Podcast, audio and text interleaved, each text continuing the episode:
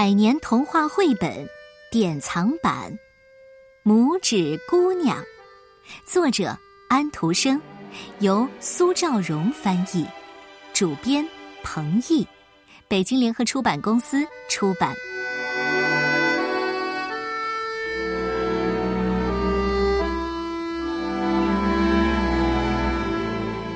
很久很久以前，有一个女人，她没有孩子。他去见巫婆，巫婆给了他一颗咖啡豆。回家以后，这个女人把咖啡豆种在花盆里。过了几天，长出了一个花苞。当他亲吻花苞的时候啊，花瓣突然开了，里面出现了一个小小的、只有拇指那么大的女孩。女人就管这个女孩叫做拇指姑娘。女人非常疼爱拇指姑娘，她用一个胡桃壳给拇指姑娘做了一张床，还在桌子上放了一盆水，当做拇指姑娘游玩的小湖。一天晚上，一只癞蛤蟆出现在窗前，他看着拇指姑娘说：“啊，这姑娘可以当我儿子的漂亮新娘。”于是他带走了熟睡中的拇指姑娘。癞蛤蟆带着拇指姑娘来到了他居住的河边，把拇指姑娘放在一片荷叶上。癞蛤蟆的太太对拇指姑娘说：“你一定要当我儿子的新娘。”癞蛤蟆的儿子快活地说。拇指姑娘伤心的哭了起来。一条鱼听到了他们的话，它非常同情拇指姑娘，于是从水下咬断了放拇指姑娘的那片荷叶的茎，拇指姑娘就随着水流飘走了。她沿着河流飘啊飘啊，经过了许多地方，后来。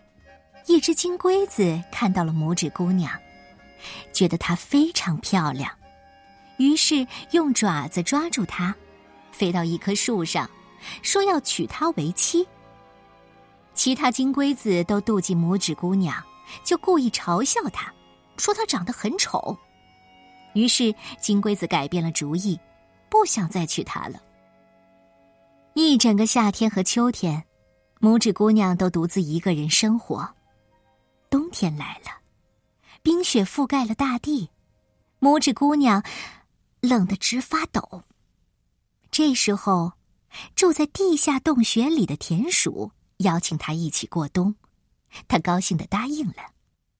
拇指姑娘在田鼠洞里生活的很开心，直到一只鼹鼠前来拜访，鼹鼠爱上了拇指姑娘，想要娶她为妻。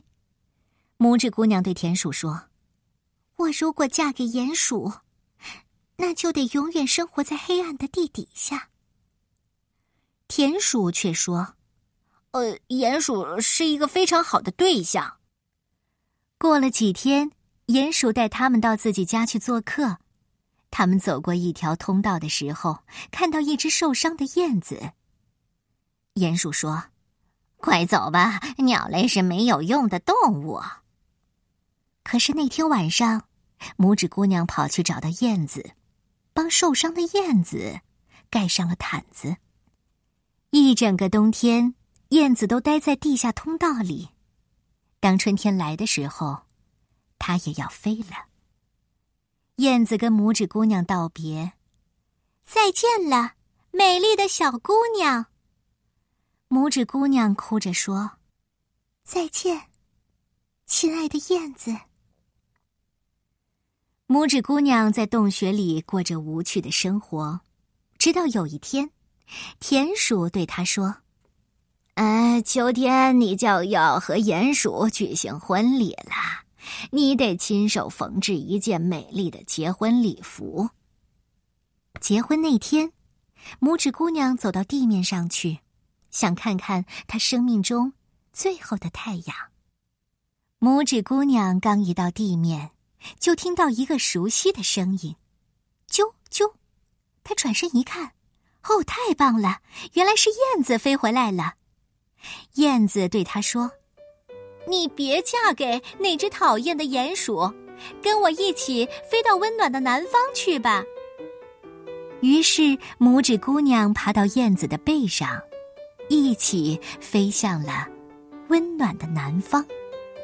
燕子把拇指姑娘放在了一朵大花里。